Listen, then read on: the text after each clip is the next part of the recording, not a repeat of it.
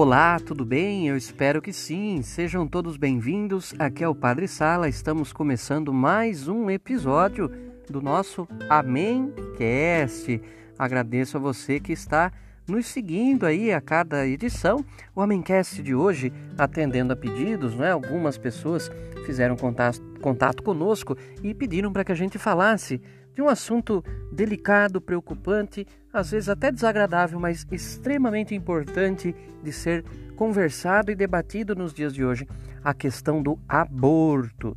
Tá? Então, logo mais a gente já entra nessa conversa, mas antes eu quero agradecer a você que, além de escutar aqui o nosso Amencast, que é o podcast do Portal Amém, também tem acessado e conferido o nosso trabalho de evangelização nas outras plataformas digitais. Nunca é demais convidar você e pedir que você compartilhe esse convite com outras pessoas a conhecer todo o nosso trabalho para a maior honra e glória de Deus. Então nós temos o nosso site amém.tel.br. Esse tel é de teologia, não é? Então amém.tel.br. Você confere lá os nossos artigos semanais e tem lá também os links para a, o Portal Amém presente em outras plataformas digitais. A página do Portal Amém no Facebook, a conta do Portal Amém no Instagram, no Twitter, o canal do Portal Amém no YouTube e além disso você também está convidado a conferir o programa Amém na Rádio Nova Itu FM 105,9 pela internet você confere toda terça-feira ao vivo, a partir das 8 da noite, em www.novaitufm.com.br. É um programa que já está na sua nona temporada, graças a Deus, e tem muita música, muita oração. Durante duas horas, das 8 às 10 da noite, a gente vai lá e evangeliza nas ondas do rádio. Você é convidado a conferir. É, quero agradecer e dar uma dica para você que temos uma novidade no YouTube, no canal do YouTube do Portal Amém. No dia 11 de agosto, que, em que celebramos não é, Santa Clara de Assis, a padroeira da televisão, nós estreamos lá no canal do Portal Amém no YouTube o Amém Connection. É o Amém Connection. É um programa de entrevistas, não é? Você sabe que nos últimos meses ficou assim muito mais prático e muito mais fácil porque surgiram muitas ferramentas a questão de conversas online, as tais lives, não é? E isso facilitou muito também para também a gente fazer entrevistas. Então, é, eu tentei me adequar, eu mesmo produzi, deu uma trabalheira danada, né? Porque não estou acostumado é, tanto com edição de vídeo e essas coisas, mas com a graça de Deus consegui, né, nesse primeiro episódio de estreia do Amen Connection, eu entrevistei o professor Luiz Antônio Peixoto Vale. Ele é bastante conhecido na internet, criador, autor da analogia chamada O Cheque Mate Global. E ele nos explica questões é, sobre assuntos que não estão diariamente na mídia e nem fazem parte do nosso dia a dia questões como geopolítica, estratégia, é, ciência da informação. E a gente tem que tomar também é, conhecimento a respeito dessas coisas sobre o grande jogo de poder que se desenrola no tabuleiro que é o mundo entre as grandes potências, os interesses políticos, geográficos, econômicos, sociais, militares, entre as grandes nações e, querendo ou não, todo o país, todo mundo está sujeito a certas é, a certos movimentos né, nesse jogo todo. O Brasil também está no meio do rolo, claro, porque nós estamos nesse mundo. E, como eu costumo dizer, nem tudo o que acontece no mundo acontece apenas na rua da nossa casa. Então, nessa entrevista com o professor Luiz Antônio Peixoto Vale, na estreia do Amen Connection, ele nos ensina é, e comenta algumas coisas que, olha, ficou muito legal a entrevista. Ela foi marcada e nós fizemos através de uma live. É, era para durar uma hora, mas o papo estava tão bom que acabou durando duas. E aí eu dividi o primeiro episódio do Amen Connection em quatro partes, né? Cada uma com vinte e poucos minutos também para facilitar é, é, que todos possam assistir assim aos pouquinhos, né? Então confere lá, entra lá no, no portal Amém, é, no YouTube, confere lá o nosso Amém Connection.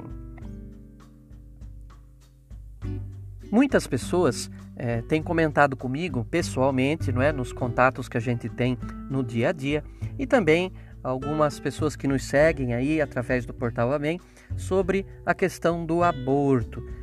Volta e meia a gente é obrigado a tocar nesse assunto, porque infelizmente nós temos neste mundo uma cultura de morte que tenta é, é, a força, não é, fazer que o nosso entendimento pense que o aborto é algo que deve ser encarado como uma questão de saúde pública, que é um direito da mulher, que é uma questão de falta de educação sexual das pessoas, é, é que é, é, é uma coisa que uma sociedade moderna deveria aceitar, porque em outros países já é encarado com certa normalidade. E olha, tudo isso, queridos irmãos e irmãs, é, está presente e afeta a realidade também das famílias brasileiras. Quem na sua família ou no seu círculo de amizades, de conhecidos, já não ficou sabendo é, de um caso de uma gravidez indesejada, né, de uma adolescente, de uma menor de idade. Quem infelizmente não ficou sabendo de um caso de aborto provocado aqui ou ali, não é? Às vezes até mesmo na família, é uma situação muito difícil, é uma coisa dramática, mas que nós não podemos colocar debaixo do tapete. É um daqueles temas em que nós não podemos reagir como o avestruz, não é? O avestruz, quando ele quer fugir, ele coloca a cabeça dentro de um buraco na terra, mas ele não percebe que ele deixa todo o resto do seu grande corpo exposto. E nós também devemos ser assim é, diante dos grandes temas. Não podemos nos esconder e enfiar a cabeça no buraco, porque nós somos grandes demais para não participar desse debate para não dizer a opinião da igreja a respeito desse tema. Então, meus irmãos e irmãs, algumas coisinhas que a gente pode compartilhar por aqui e que você pode usar na sua vida prática como assim resposta a essas falácias, ou seja, a essas mentiras, a esses falsos argumentos que a modernidade é, tenta empurrar goela abaixo de todos nós nos últimos tempos, né, nesses tempos modernos. Então, a primeira coisa que sempre você vai ouvir dizer que o aborto é uma questão de saúde pública, porque são muitas as mulheres que, que têm gravidez indesejada e que por isso elas têm o direito de abortar e o sistema de saúde público, que é sustentado com o meu, com o seu, com o nosso imposto, deveria proporcionar o aborto gratuito para essas mulheres. Então, essa é a primeira mentira. O aborto não é uma questão de saúde pública, porque gravidez não é doença. O aborto não é é um crime onde se tenta consertar um mal com outro, onde tenta se consertar algo que não foi planejado, pensado e usado com responsabilidade, no caso a própria vida sexual, é, e tenta se usar para consertar qualquer erro, deslize, um crime pior do que tudo, que é tirar a vida de um ser humano inocente e indefeso. Então veja, aborto não é questão de saúde pública, gravidez não é doença, o bebê não é um vírus, o bebê é uma vida. Aborto é questão de vida. E por isso a igreja insiste, insiste e continuará insistindo, porque nosso Senhor Jesus Cristo mesmo alertou: ai daqueles que escandalizam, fazem mal a um dos meus pequeninos, melhor seria que amarrasse uma pedra ao pescoço e se atirasse no fundo do mar. E Jesus também disse, e nunca a gente deve esquecer: Eu vim para que todos tenham vida, e vida em abundância. Nesse todos se inclui também os bebês nascituros, aqueles que estão ainda dentro do ventre de suas mães, mas que já são uma vida. E nós já passamos daqueles tempos da antiguidade em que a vida da pessoa só era considerada depois do parto. Ah, nasceu é vida, enquanto está no útero é simplesmente um feto. Não, a ciência moderna já comprova que o feto na barriga da mãe já é uma vida. Né? Tem batimentos cardíacos, tem é, terminais nervosos, né? tem, tem todo um complexo sistema que é a vida, que, do, do, qual todos nós partimos. Nós estamos vivos hoje porque um dia nós estivemos dentro da barriga da nossa mãe. Então, vejam, é uma questão de vida. Infelizmente, há uma cultura da morte, uma cultura do descartável, que tenta nos fazer parecer que o feto, que o bebê na barriga da mãe é uma coisa, é um objeto, é como se fosse um copinho desses de água de café descartável, que se eu não quero eu posso amassar e jogar fora. E não é assim. Para Deus, vida é vida, porque toda vida foi criada por Ele. É, é a minha, de 40 e poucos anos, é uma vida, a sua, que tem 20, 35 anos, é outra vida. A do bebê que está no ventre da mãe, com 10, 15, 22 ou mais semanas de vida, também é vida. Então, nós, a primeira coisa é desarmar essa mentira, viu? Se você ouvir alguém dizendo isso, que aborto é questão de saúde pública, não deixa não. Fala e argumenta tudo isso. Em segundo lugar, queridos irmãos e irmãs, o, o, outra mentira que a gente escuta muito quando vai se falar de aborto é que é, o aborto é um direito da mulher. E essa é outra mentira magnânima, porque veja, ninguém tem o direito de tirar a vida de outra pessoa. Ninguém tem o direito de tirar a vida nem de si próprio, no caso do suicídio. Nós temos no Decálogo, não é?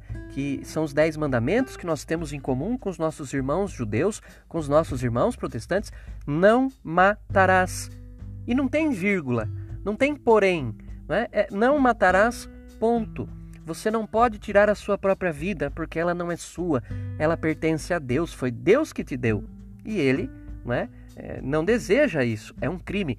Também não podemos matar nenhum dos nossos semelhantes, seja um ser adulto, seja uma criança no ventre da mãe. O não matarás também serve para o nascituro e ainda mais para ele, porque um adulto que sofre uma ameaça de morte, que está diante de uma pessoa violenta querendo lhe tirar a vida, uma pessoa adulta tem como se defender, tem como sair correndo, tem como gritar, né? Agora, um bebê indefeso no ventre da mãe é um crime, é um crime bárbaro é, que aumenta ainda mais a crueldade desse crime, né?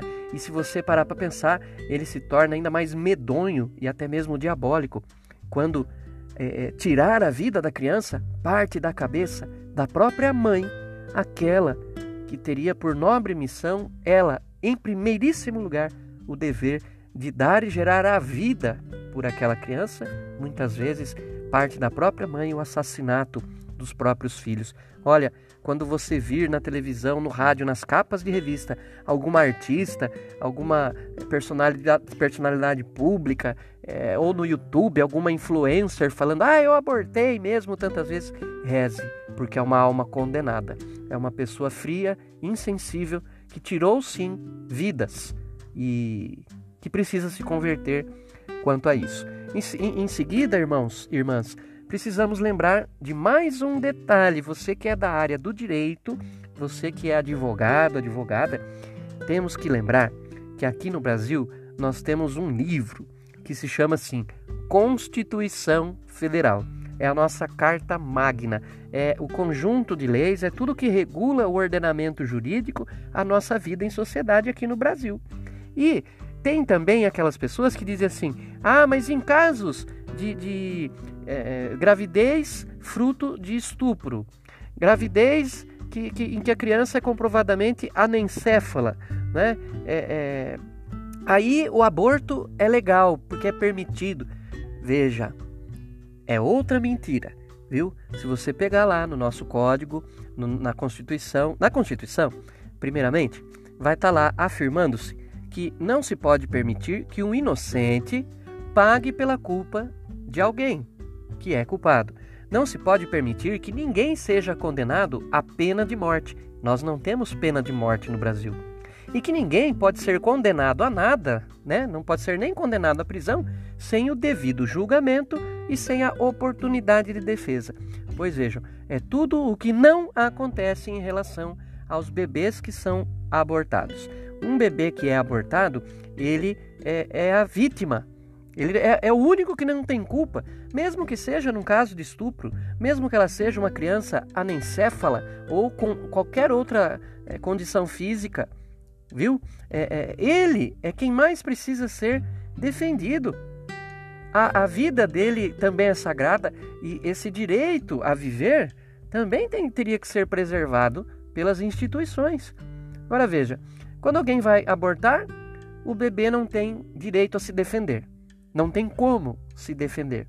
Quando alguém pensa em abortar uma criança, é, está, está lhe negando a vida, o próprio direito de defesa, está negando a sua inocência, porque ele não tem culpa de nada, ele simplesmente foi gerado dentro de qualquer contexto.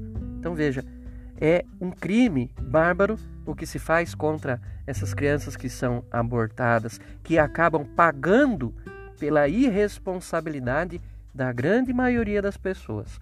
Além do mais, nós temos no nosso Código Penal é, um detalhe que você tem que atentar. Quando alguém disser para você que em alguns casos o aborto no Brasil é legal, é mentira. Pode ir lá, olha lá, é, artigo 128, parágrafo 2, inciso 2. Olha, é, aborto no Brasil é crime. C-R-I, crime, crime. Não existe aborto legal no Brasil. O que acontece é que o nosso código permite e diz que, em caso de aborto por causa de gravidez oriunda de, de violência sexual, abuso sexual, anencefalia ou risco de vida para a mãe, aí é, o aborto ele é inimputável, ou seja, a pessoa não vai ser penalizada, mas ela vai sofrer o devido processo. O aborto continua sendo um crime. A única coisa é que nesses casos não se vai dar a pena, não é? O castigo para a pessoa, mas crime continua sendo. Aqui no Brasil, ainda no, o nosso Congresso, o nosso Senado, o nosso Supremo não tornou o aborto legal. Então é uma mentira que um vai falando aqui, outro vai falando ali, e às vezes a gente concorda por falta é, de conhecimento, né? Depois, queridos irmãos e irmãs, tem a simples, é, aquela coisa de que qualquer pessoa tem na boca essa simples frase, mas que carrega uma mentira é, tremenda, né? É direito da mulher abortar a criança, meu corpo, minhas regras. E a mulher tem direito, se ela quiser, a abortar o bebê. Como eu já disse, ninguém tem o direito de tirar uma vida, sobretudo a mãe, a vida da sua própria cria, da sua própria criança. Essa falácia do meu corpo, minhas regras, a gente pode resumir é, com esse argumento aqui. Você pergunta assim para a pessoa: escuta, o seu corpo, onde é que você comprou ele? Onde é que você achou esse seu corpo? Foi numa rua? Foi dentro de um armário? Quem que te deu esse corpo? Foi você mesmo? Você mesmo um dia falou assim: Ah, eu não existo, então agora eu vou me dar um corpo e plim, você virou um corpo. Não. Você foi criado por Deus. Seu corpo, suas regras, nada disso. Seu corpo, regras de Deus. Porque foi Deus que te deu esse corpo, essa vida que você é hoje. Então, para ser meu corpo, minhas regras, você precisaria ter se feito neste mundo por si mesmo. Ter se dado um corpo para si mesmo, ter nascido, sei lá, de chocadeira ou de um pé de alface. Mas não.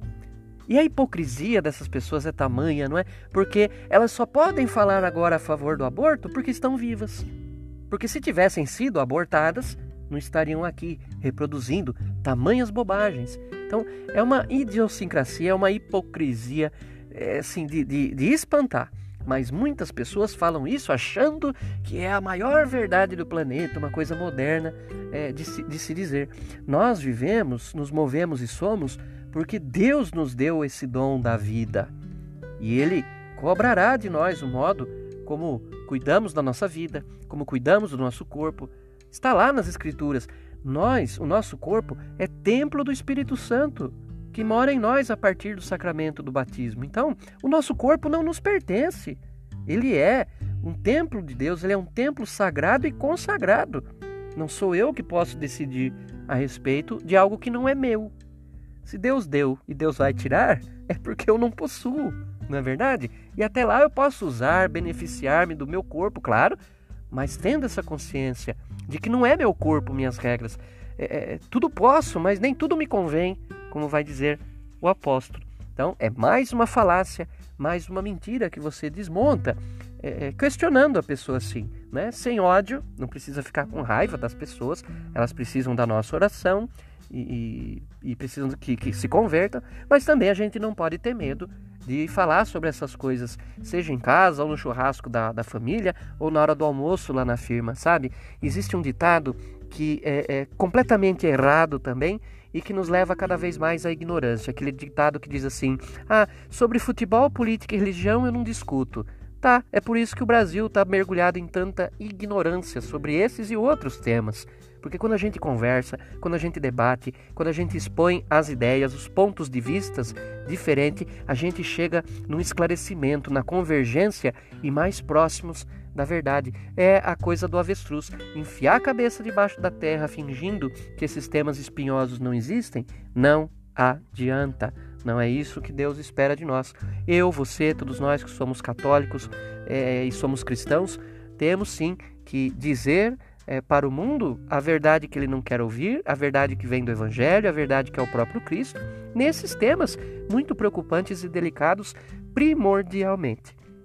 Queridos irmãos e irmãs, é um tema assim que teria, nossa, tanta coisa para falar e certamente você vai achar na, na internet, através de vários sites, através do YouTube, você vai achar na literatura católica muitos livros de muitas pessoas que vão é, falar sobre esse tema do aborto, apresentar com mais detalhamento é, outros argumentos, outras mentiras, não é, que são apresentadas para nós na modernidade. Eu espero que aqui esse papo nosso seja assim, simplesmente um ponto de partida, né? Como sempre, aqui a proposta do Amencast, a gente discutir algum tema, a gente refletir alguma ideia e que isso possa inspirar você a um aprofundamento que você possa se informar mais sobre essa questão e sobre a doutrina da Igreja Católica a respeito do aborto, para que a gente possa defender a vida é, de acordo com as nossas possibilidades. Eu defendo a vida assim, aqui nesse podcast, nos meus artigos, em alguma entrevista, quando me convidam,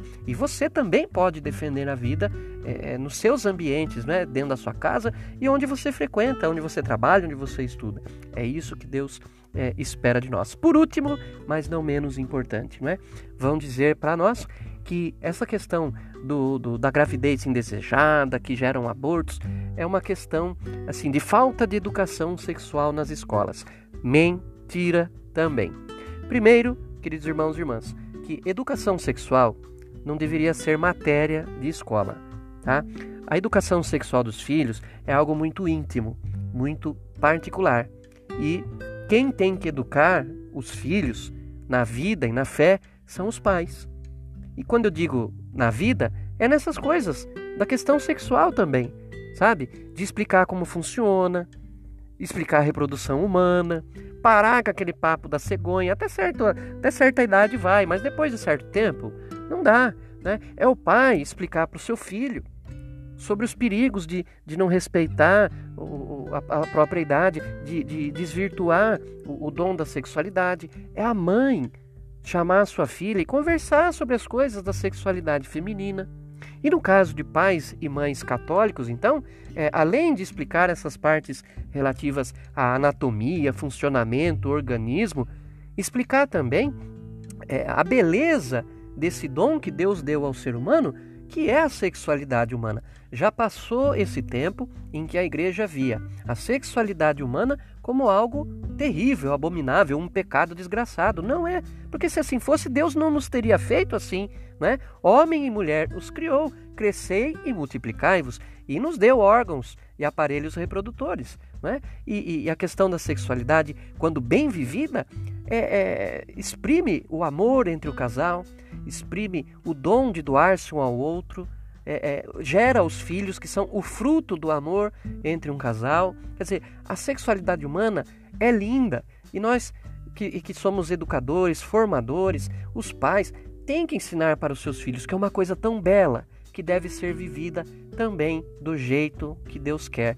E não é o que existe em muitas escolas. E nas propostas de educação sexual por aí, o que se ensina, olha, aqui entre nós no podcast, perdoe-me o termo, mas o que se ensina, o que, o que alguns professores querem na escola, não é ensinar educação sexual, é ensinar sacanagem.